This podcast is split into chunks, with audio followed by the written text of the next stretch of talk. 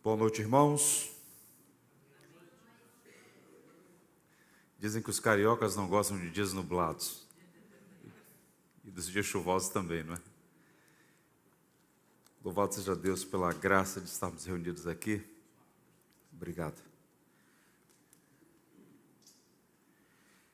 Quero expressar minha gratidão a Deus pelo privilégio de poder conhecê-los. Eu já estive aqui em São Gonçalo algumas vezes e esta igreja é a primeira vez. Agradeço o pastor Bruno.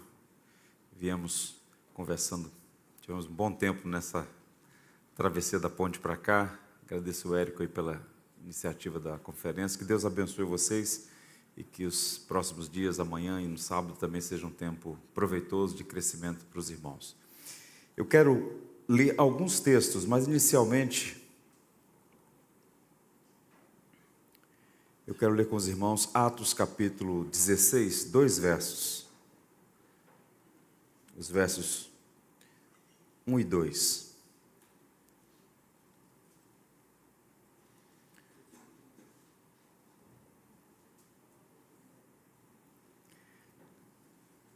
Atos capítulo 16, versos 1 e 2. Diz assim a palavra de Deus. Chegou também a Derbe e a Listra, havia ali um discípulo chamado Timóteo, filho de uma judia crente, mas de pai grego. Dele davam bom testemunho os irmãos em Listra e Icônio. Essa é a primeira vez que Timóteo é citado nas Escrituras. E é curioso notar que das pessoas com as quais Paulo se relacionou, e foram muitas, Há um estudioso que aponta que há pelo menos 100 nomes associados ao apóstolo Paulo. Se você observar, por exemplo, na carta aos Romanos, no capítulo 16, 26 nomes são citados ali. Paulo era um pastor, Paulo era alguém de relacionamentos. E das pessoas com as quais ele se relacionou, a mais próxima era Timóteo. Ele chama de meu amado filho Timóteo. Eles eram profundamente conectados. E é aqui que Paulo o conhece, numa região chamada Licaônia, onde fica o sul da Turquia. Paulo chega ali e nós temos uma primeira nota biográfica, né? Nós sabemos que ele era filho de uma judia crente, uma judia convertida à fé cristã, mas de pai grego, e que os discípulos e que a comunidade cristã naquela região dava dele bom testemunho. Muito bem. Paulo leva consigo esse jovem e ele se torna um companheiro de viagens. Se você observar tanto o livro de Atos quanto em outros documentos do Novo Testamento, você vai encontrar Timóteo em vários momentos com o apóstolo Paulo.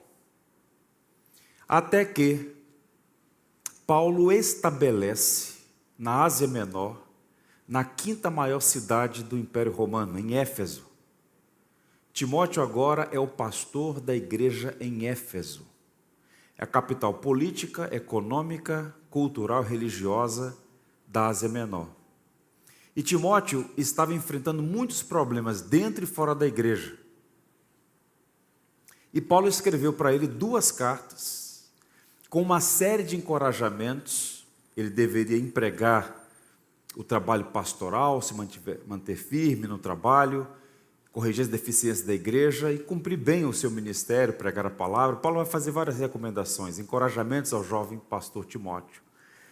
E o que essas palavras de encorajamento de Paulo a Timóteo trazem para nós é bem interessante porque Éfeso tem muitos pontos de contato com a nossa cultura. E como a proposta dos irmãos é pensar nessa juventude, nesse, nessa cultura, nesse mundo no qual está inserido, e como o evangelho Timóteo estava enfrentando muita dificuldade ali. E ele tinha três problemas iniciais que é muito comum também no nosso tempo. Primeiro, ele era jovem.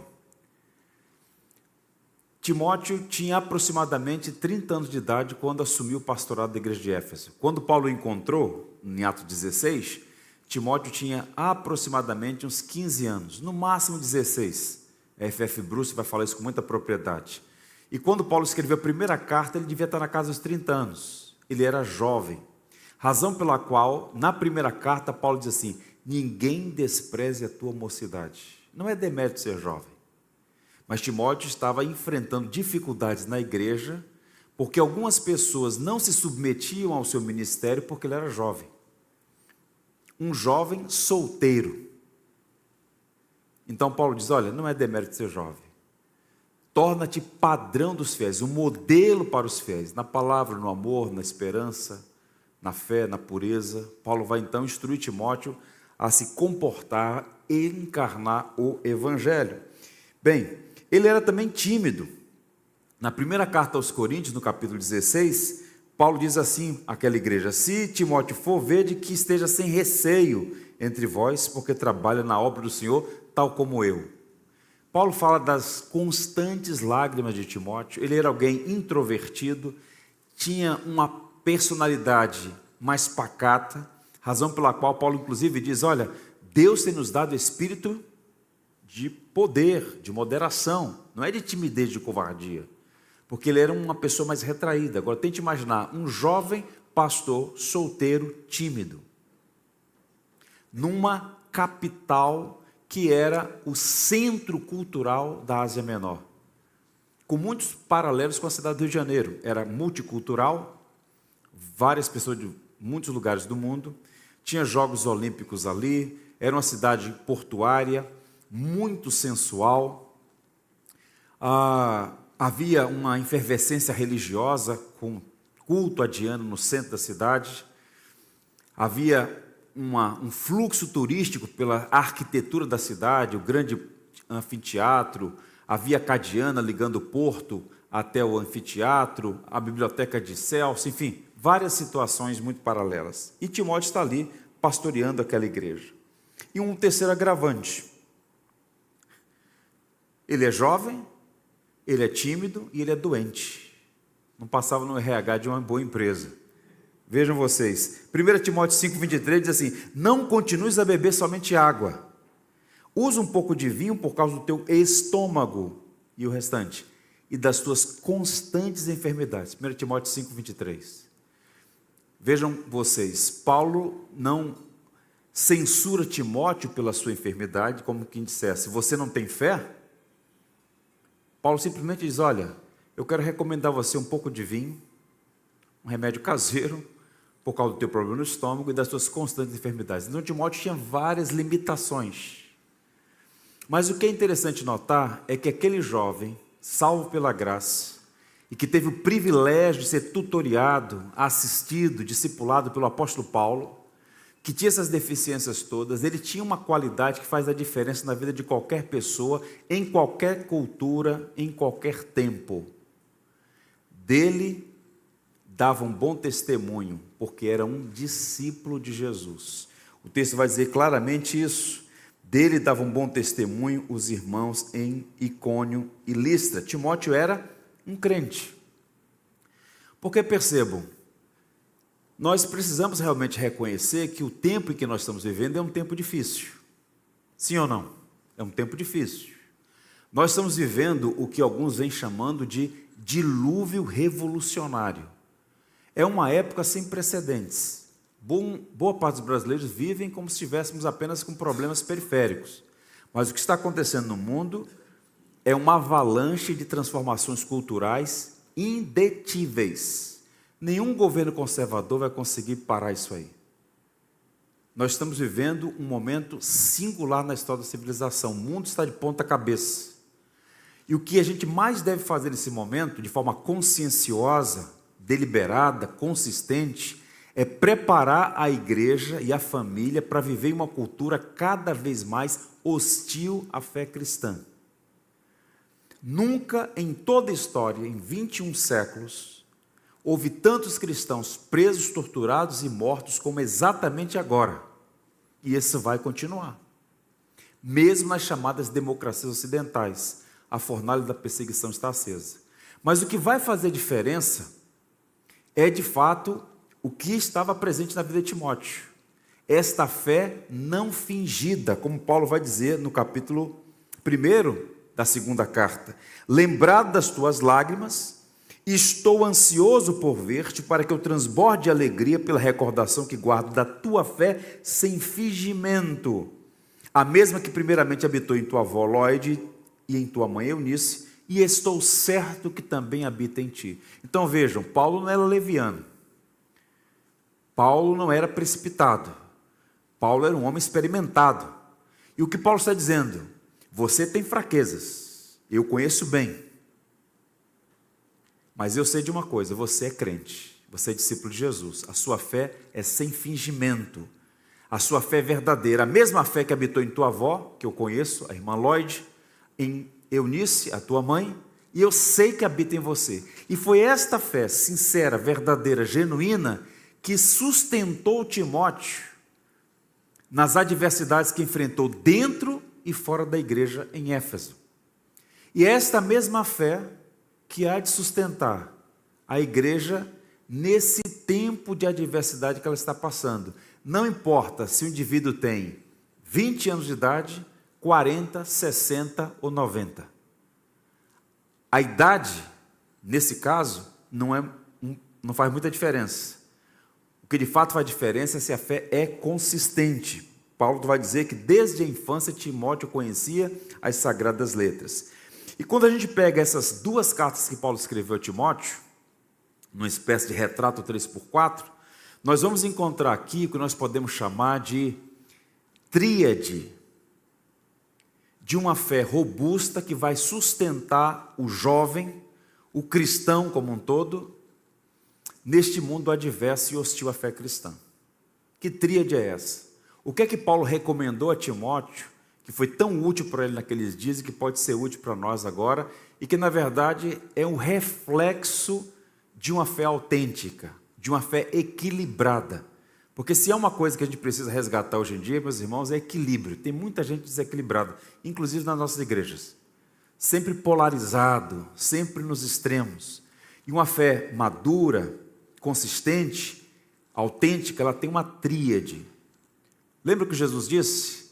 Eu sou o caminho, a verdade e a vida. Tríade: caminho, verdade e vida. A fé cristã envolve doutrina, verdade, envolve vida, ética, e envolve caminho, experiência. São esses três elementos que vão dar substância para os jovens nessa cultura hostil ao evangelho, não apenas sobreviver, mas influenciar, cumprir a missão. Por isso eu quero a atenção dos irmãos para pensar sobre isso. E o primeiro destaque aqui é justamente isso: santidade na conduta, ética. 1 Timóteo 4,12, repito o texto: Ninguém despreza tua mocidade, pelo contrário, torna-te padrão dos fiéis. Essa palavra padrão que Paulo usa aqui, em 1 Timóteo 4,12, é a palavra grega tupos que na literatura grega sofreu mutação.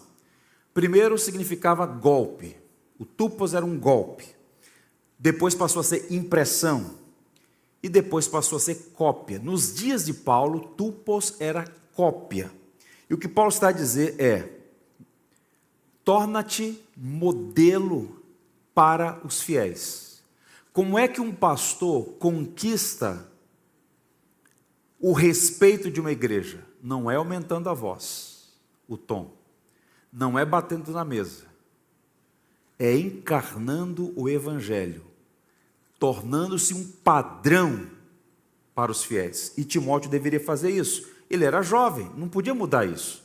E não é demérito ser jovem. A gente percebe isso quando é jovem, parece que quer adiantar a idade, mas quando chega lá, quer depois voltar. Desequilíbrio. Tudo na vida tem uma fase. Curta a fase que você está vivendo. Tudo passa muito rapidamente. E Timóteo então deveria ter, ser esse padrão para a igreja, ele deveria ter santidade na sua vida. E aqui esse padrão que Paulo vai dizer envolve algumas coisas. No verso 12 do primeiro cap do capítulo 4, ele vai dizer: padrão dos fiéis na palavra e no procedimento. O que significa dizer isso? Lembra que Jesus disse: a boca fala do que o coração está cheio. Então Timóteo deveria, na palavra e no procedimento, ser um padrão, um modelo para a igreja. As palavras, se ensinam ou não, coerência, falar a verdade, falar a verdade em amor, as palavras revelam muito o estado do coração. E Timóteo deveria, portanto, numa cultura onde as palavras são falseadas, onde a leviandade acaba sendo o comum, um pastor, um cristão, deve ser padrão nas palavras. Palavras sábias, verdadeiras, probas, encorajadoras, honestas, santas. Na palavra e no procedimento. O que, é que ele está propondo aqui? Equilíbrio. Não pode haver uma inconsistência entre a palavra e o procedimento. Você não pode falar uma coisa e viver de outra maneira. Então, Timóteo, seja um padrão nas suas palavras e também na sua conduta. Há um texto em Efésios 4, 29 que eu gosto muito, diz assim: Não sai da vossa boca nenhuma palavra torpe, e se unicamente a que for boa para edificação conforme a necessidade, e sim transmita graça aos que ouvem. Via de regra, quando você ouve essa expressão, palavra torpe, você pensa em palavrão. Palavrão tem um elemento cultural. Veja o Brasil, por exemplo, que é um país continental, o que para o Rio de Janeiro é uma palavra comum, no Nordeste soa como palavrão, o que lá é uma palavra comum, aqui soa como um palavrão. O que Paulo está dizendo é simplesmente uma palavra dissonante na cultura. A palavra aqui é a ideia de algo que envenena. O torpe aqui é algo que traz um prejuízo para a alma. Que as suas palavras não envenenem aqueles que a ouvem. Não saia da vossa boca palavras assim. Muito pelo contrário. Unicamente, exclusivamente, o que for boa para edificação, conforme a necessidade, não é para se tagarela, conforme a necessidade. E assim, transmita graça aos que ouvem. O que, que ele está dizendo? Vá na contramão da cultura. A gente vive numa cultura de falação, é muita falação. E com o advento das redes sociais, como o povo fala? Fala, escreve, arruma treta, confusão. Paulo está dizendo: seja um padrão nas palavras, no procedimento. Transmita graça aos que ouvem. Alguém está lendo uma coisa? Poxa, que coisa maravilhosa. Graça. Isso é muito importante. Eu diria que as redes sociais é um meio de comunicação que revela o coração das pessoas, pois as palavras e os procedimentos apontam para a vida, se ela é comandada por Cristo ou pelo eu. Avançando um pouco mais, ele diz: padrão dos fiéis no amor, na fé e na pureza. Ora, tudo na vida do cristão deve ser motivado pelo amor e pela fé. Como diz Paulo aos Gálatas, a fé atua pelo amor. Paulo chega a dizer aos Coríntios que ainda que nós doássemos todos os nossos bens, se não houvesse amor, não teria valor. Se você tivesse todo o conhecimento e toda a ciência, se não tiver amor, então o amor é fundamental.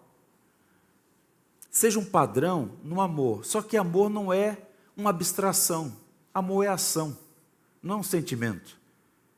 Deus prova o seu amor para conosco, então nós devemos demonstrar o nosso amor por meio de atos. Então, Timóteo, seja amoroso na igreja, seja um exemplo de amor na igreja, seja um exemplo de fé na igreja. A gente canta muito sobre fé, mas fé é confiança. Fé não é acreditar, fé não é salto no escuro. Fé é confiança na palavra, na promessa de Deus. Isso é ponto pacífico. O que eu queria destacar aqui é quando ele fala de ser padrão na pureza. Por que Paulo fala isso? Porque Éfeso era conhecida pela sua imoralidade. Naquela cidade existia o que era considerado uma das sete maravilhas do mundo antigo, o grande templo da deusa Diana. Só resta hoje uma coluna. É um dos grandes complexos arquitetônicos do mundo antigo, são as ruínas de Éfeso. Lugar bem interessante de se conhecer, mas do templo da deusa Diana só tem uma coluna. Mas a época era um negócio extraordinário, as pessoas do mundo inteiro vinham para conhecer o grande templo da deusa Diana. E o culto a Diana dos Efésios era por meio de atos sexuais por com as sacerdotisas. A cidade era promíscua, herdeira de uma cultura helênica, cultura greco-romana, em que todas as balizas morais no campo da sexualidade foram postas no chão. O que a gente está assistindo hoje é a ressurgência da cultura greco-romana.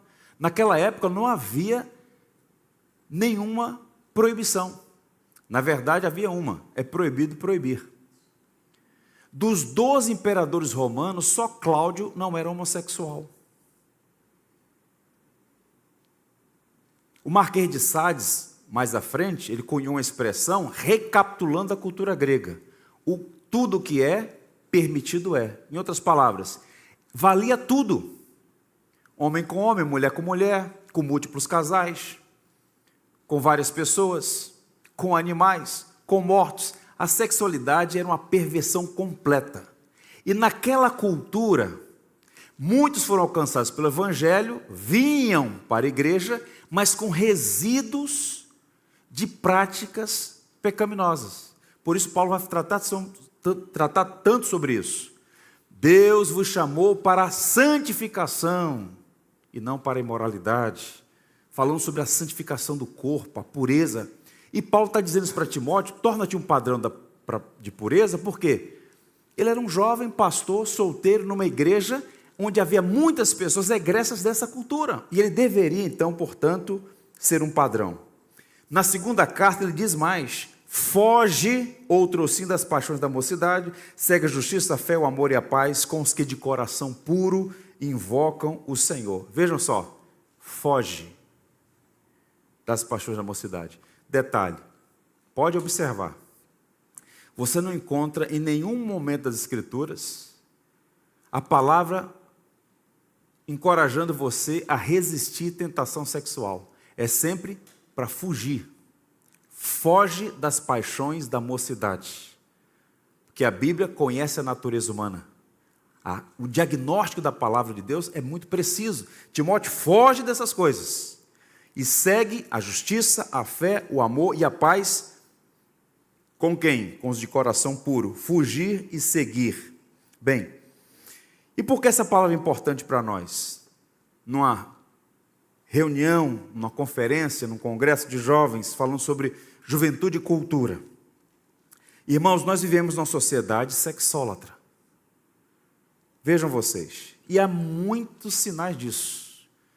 Eu poderia ficar aqui muito tempo falando sobre isso. Vou apenas pintar um quadro rápido, 3 por 4. O uso e o abuso da imagem de mulher. Propagandas, seja de que for. Programa de televisão, auditório, tem sempre a figura de uma mulher sendo explorada, com pouca roupa. É a marca de uma sociedade erotizada. Erotização infantil, exploração da, da imagem da criança. Se você pegar, depois dá uma gulgada aí, você pega uma criança de 12 anos de idade, na década de 70, e pega uma hoje, são duas pessoas diametralmente diferentes. Porque as crianças estão sendo sexualizadas. Isso é uma indústria. É nessa cultura que nós estamos inseridos.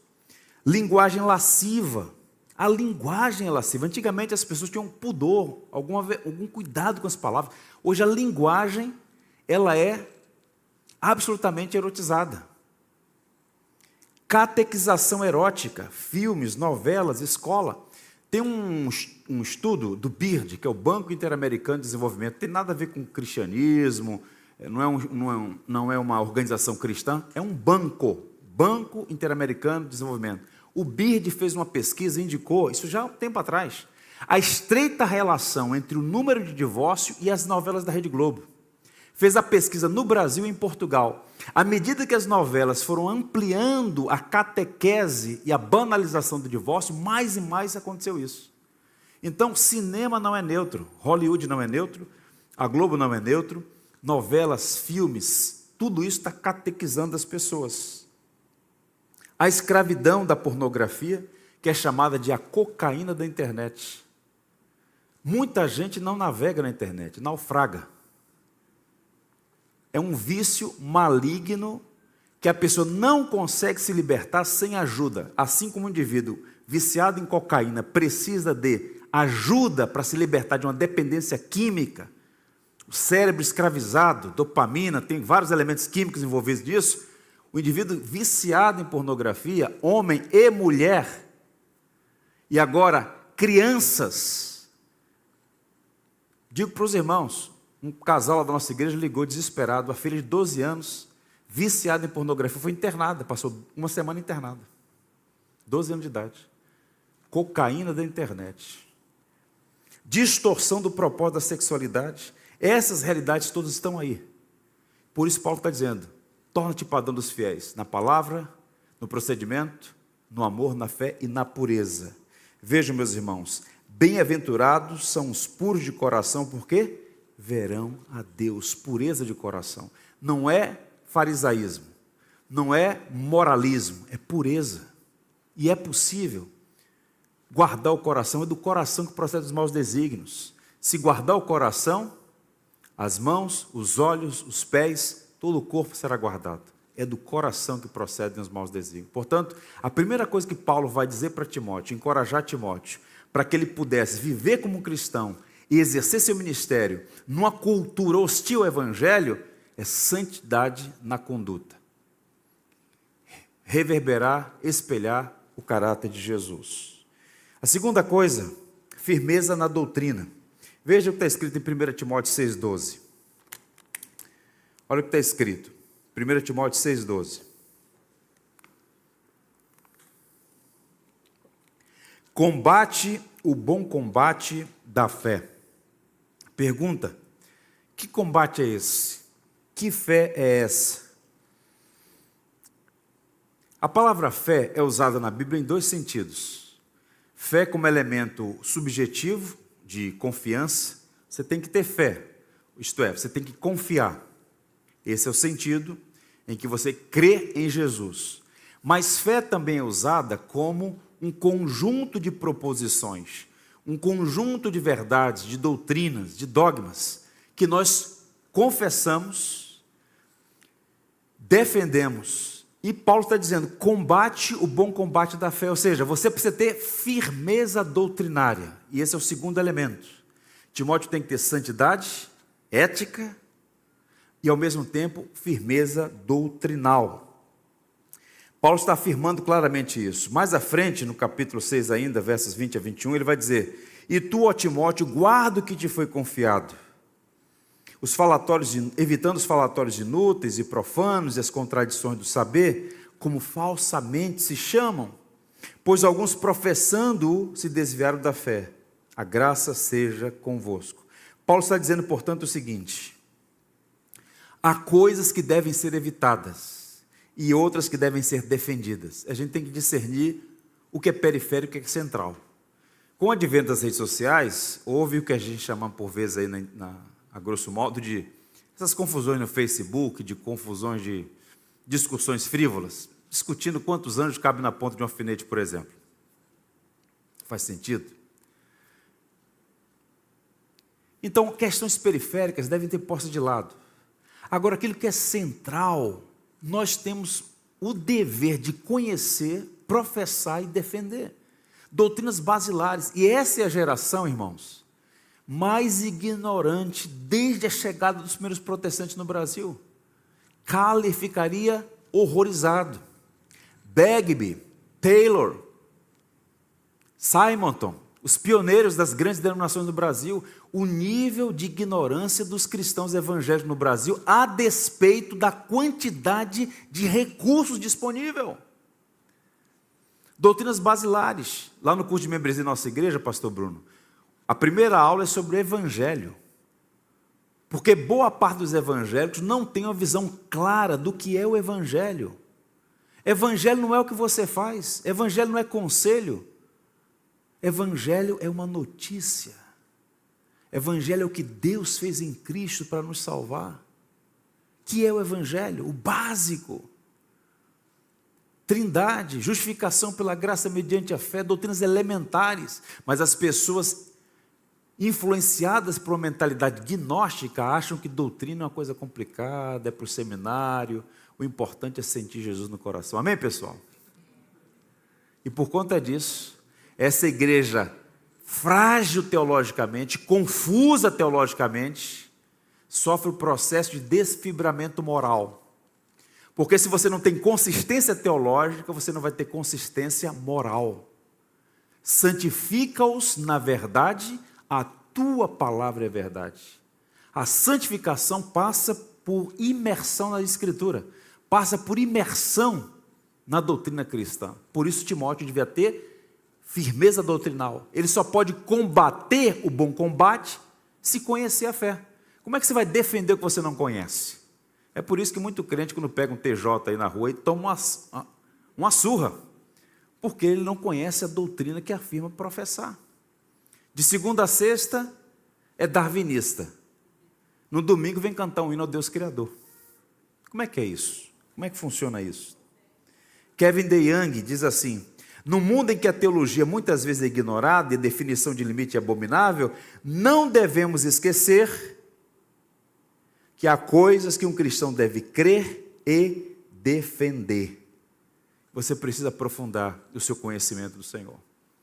E vou te dizer mais: a chapa vai esquentar. E se você não conhecer, e não é conhecer para ficar arrumando problema na internet, é conhecer para ter consistência, falar com propriedade. E o que é interessante, quanto mais você conhecer a palavra, mais afeição você terá pelo Senhor. E mais desejo de levar outros a conhecer. Veja a quantidade de cariocas, a quantidade de fluminenses, a quantidade de brasileiros perdidos que não sabem discernir a mão direita da esquerda.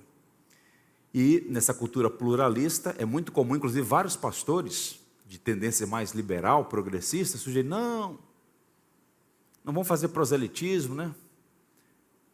Cada um tem sua verdade, é questão de ângulo, de perspectiva. E a gente vai deixando passar as coisas. O John Stott, que está longe de ser um obtuso fundamentalista, mas um homem que tinha convicções. É diferente. Ele disse: se nos importássemos mais com a glória de Cristo e com o bem da alma humana, não seríamos capazes de suportar a corrupção do Evangelho da graça. E o que está acontecendo no nosso país, irmãos, é a corrupção do Evangelho. Há muitas igrejas, tem placa de igreja, tem perfil de igreja, estereótipo, né, arquitetônico, linguagem de igreja, mas falta o Evangelho. E a gente tem que conhecer a palavra com consistência. Deixa eu contar para vocês uma história que suponho que vocês já conhecem em alguma medida, a história de Mary Jones. Uma menina que viveu há mais de 200 anos no país de Gales, Reino Unido, muito pobre. Com nove anos de idade, ela foi alfabetizada.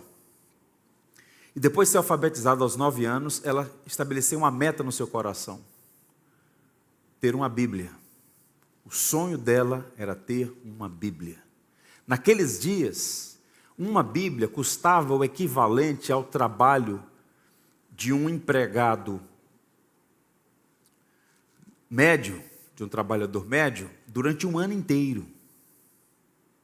É como se o indivíduo trabalhasse de janeiro a dezembro sem gastar um centavo. Ao final do ano, ele teria o recurso para comprar um exemplar da Bíblia. Tão cara que era. E ela então trabalhou. Trabalhou nas fazendas, ordenhando vaca, nas casas, juntou. O texto da história vai mostrar que ela trabalhou por alguns anos para juntar esse dinheirinho. E ela juntou. E quando ela juntou o dinheiro, com muito sacrifício, e agora? Pegar o smartphone e comprar na Amazon? Onde comprar uma Bíblia? Numa região pobre como o País de Gales naqueles dias. E ela soube, pelo seu pastor, que havia um comportor a 40 quilômetros da sua casa que possivelmente teria uma Bíblia a vender. Traria, poderia ter trazido então lá de, da capital de Londres. E ela caminhou 40 quilômetros, uma adolescente. E quando ela chega na casa do comportor, bate a porta, conta a sua história. Eu vim, eu preciso comprar uma Bíblia, eu tenho um recurso para comprar. E ela então é informada: olha, infelizmente não tem, só Trouxe duas e já foram vendidas. E ela começa a chorar. E ela conta: Eu trabalhei esses anos todos para comprar uma Bíblia.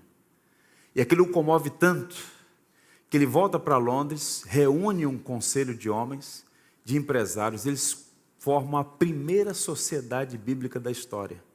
Qual era a mentalidade daqueles homens? Que todos os ingleses tenham acesso à palavra de Deus por um custo razoável, acesso fácil. E a partir daí você tem várias sociedades bíblicas. O Brasil, por exemplo, é a terceira maior imprensa bíblica do mundo. Centenas de milhares, milhões de Bíblias produzidas no mundo. Porque uma menina amou intensamente a palavra de Deus, queria combater o bom combate da fé, queria ter firmeza doutrinária, queria ter consistência na sua fé. Hoje nós temos Bíblia de todos os tipos, de todas as cores, notas de rodapé para todo tipo, mas falta-nos apetite pela palavra de Deus. Eu quero te encorajar, para você se comportar adequadamente nessa cultura hostil, você vai ter que mudar a sua relação com a Escritura. A Bíblia não pode estar no apêndice da nossa semana, da nossa agenda, da nossa rotina. Ela tem que ser alimento para a nossa alma. Não é ler a Bíblia para fazer um estudo, não é ler a Bíblia para fazer uma pregação, é ler a Bíblia para alimentar a alma. Nem só de pão verá o homem, mas de toda a palavra que procede do Senhor. Que Deus nos ajude nisso. E por fim, Timóteo deveria também ter profunda comunhão com Deus. 1 Timóteo 6, versos 11 e 12. Toma posse da vida eterna, para a qual foste chamado e de que fizeste boa confissão perante muitas testemunhas. Vejam vocês, Paulo está propondo o quê? Uma tríade basilar para que Timóteo pudesse cumprir a sua missão naquela cidade. Doutrina, ética e agora experiência. Santidade na conduta, firmeza na doutrina e profundidade na comunhão. E esse verso é interessante porque ele vai dizer: toma posse da vida eterna. O que significa isso? Timóteo não era crente? Se eu dissesse assim, Érico, toma posse da vida eterna, será que eu estou sugerindo que ele não tomou posse? Será que ele não é crente? O que Paulo pretendia dizer com isso? Essa é uma expressão que, por vezes, foi violentada, sobretudo nos movimentos neopentecostais, para ludibriar as pessoas, sugerir uma iniciativa para a obtenção de uma bênção, né? Via de regra para ludibriar ou manipular o sagrado. Toma posse da sua bênção. Essa linguagem é uma linguagem que foi violentada. Mas a expressão é bíblica. Toma posse da vida eterna. Vamos entender isso. Bem, vida eterna na mente das pessoas, via de regra, tem a ver com eternidade, com morrer e ir para o céu, com quantidade de tempo, se é que podemos estabelecer nessa, nesses termos. Mas veja só, quando lá no livro de João, no Evangelho de João, Jesus diz assim: E a vida eterna é esta, que te conheçam a ti mesmo, como Deus único e verdadeiro, e a teu Filho a quem tu enviaste. Quando começa a vida eterna? Não é quando você vai morar no céu.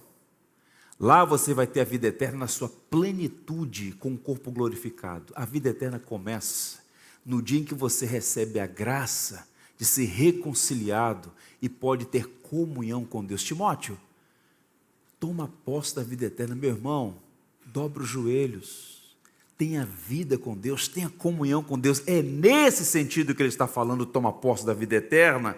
Ele precisava aprofundar o seu relacionamento com Deus. Deus nos chama, a nós todos, a essa vida de intimidade e comunhão com Ele. E para resistir a essa cultura hostil ao Evangelho, nós precisamos aprofundar nosso relacionamento com Deus. Deus não é a tese, irmãos. Cristianismo não é uma firula filosófica. É o poder de Deus. Deus é uma pessoa. E nós podemos ter vida com Ele, comunhão com Ele por meio de Jesus Cristo, seu Filho. E nós precisamos disso desesperadamente. Nós precisamos de comunhão com o Senhor. Há um, uma história bem interessante de um francês chamado Louis Decaux, um soldado francês que lutou na Primeira Guerra Mundial. A história bem interessante. Primeira Guerra Mundial, Europa fragmentada, duas frentes de batalha, e de repente ele deserta e foge para casa da sua mãe. E ele então pede à mãe que o esconda no porão deserção de guerra é sujeito à pena capital. Ele seria preso e sentenciado à morte. Ele sabia disso, como tantos outros foram sentenciados à morte. Então, a mãe, para protegê-lo, o esconde no porão. E ele ficou lá por 21 anos. 21 anos escondido no porão da sua casa. Até que a mãe dele faleceu em 1937. Então parou de chegar o danoninho, pão com mortadela, lanche, suquinho, e ele teve que sair de lá.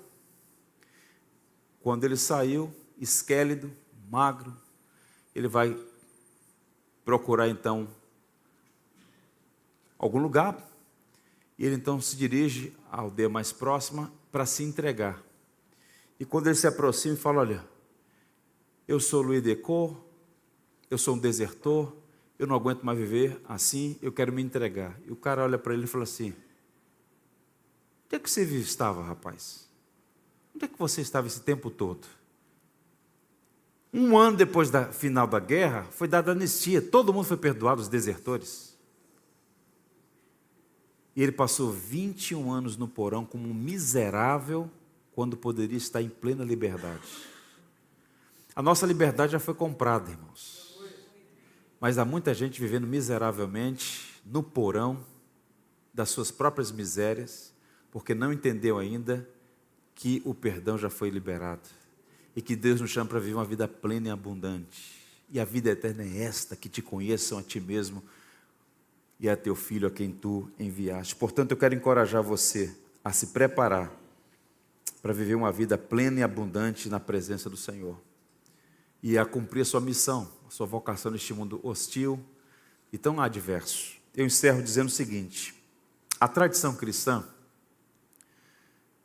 vinculado a um homem chamado Eusébio de Cesareia, o primeiro historiador da igreja, ele narra a morte de Timóteo. Timóteo recebeu duas cartas de Paulo, a primeira carta e depois a segunda, que foi a última carta escrita por Paulo, uma carta muito emocionante. E Timóteo recebeu aquela palavra de Paulo e reagiu adequadamente, porque Eusébio vai dizer que Timóteo continuou firme no seu ministério, pastoreando aquela igreja, e pregando na Ágora, na praça de Éfeso, ele foi apedrejado por conta da sua firmeza, ele que era tímido, por causa da sua firmeza na pregação do Evangelho. E depois de ser apedrejado, ele foi amarrado pelos pés a um cavalo e arrastado pelas ruas da cidade, mas não negou o Evangelho. E ele fez jus ao nome, porque Timóteo é uma palavra grega que significa timo, honrar, tel, Deus, honrando a Deus ele honrou a Deus. Por quê? Ele demonstrou ter uma vida santa, uma vida de firmeza doutrinária, uma vida de comunhão com Deus. E é isso que todo jovem precisa: santidade, firmeza doutrinária e profunda comunhão com o Senhor. E eu oro para que esses elementos estejam presentes na vida desta igreja. Que o Senhor os abençoe. Vamos ter uma palavra de oração? Quero convidá-los a ficarem em pé. Onde você está? Curve a fronte, vamos falar com Deus. Ó oh Deus, bendito seja o teu nome, Senhor. Te damos graças por tua palavra viva e eficaz, suficiente para vir ao nosso encontro e encorajar, repreender, confrontar, consolar, edificar. E nessa noite nós ouvimos a tua voz. E queremos responder, Senhor. Guarda o nosso coração, derrama a tua luz em nossas trevas, santifica o nosso coração. Ó oh Deus, que sejamos moldados à imagem de Cristo, que possamos ser santificados na tua palavra que é verdade e que haja em nós profundo interesse em conhecer a Sua palavra, amá-la, defendê-la, como a Tua própria palavra nos encoraja. Que esta igreja seja conhecida por sua firmeza doutrinal, que aquelas verdades basilares e centrais, Senhor, sejam professadas neste púlpito para a edificação do seu povo que aqui congrega. Ajuda ainda, Senhor, a nós todos a ser homens e mulheres de intimidade com o Senhor. Ó oh Deus, que possamos ouvir a doce voz do Teu Espírito nos chamando à comunhão. Ó oh Deus, inclina nosso coração para o Senhor. Não permita que vivamos na superfície. Queremos te conhecer, te amar e te servir. Conquiste nosso coração para o Senhor. Que o Senhor seja o amado de nossa alma. Eu oro agradecido por esse tempo e peço as suas mais ricas bênçãos sobre esta igreja, sobre a vida do teu servo, pastor Bruno, pela vida do Eric e sua liderança aqui, a fim de que este povo seja alvo da tua graça para cumprir os teus propósitos nesse tempo. Por Jesus, Salvador nosso. Amém.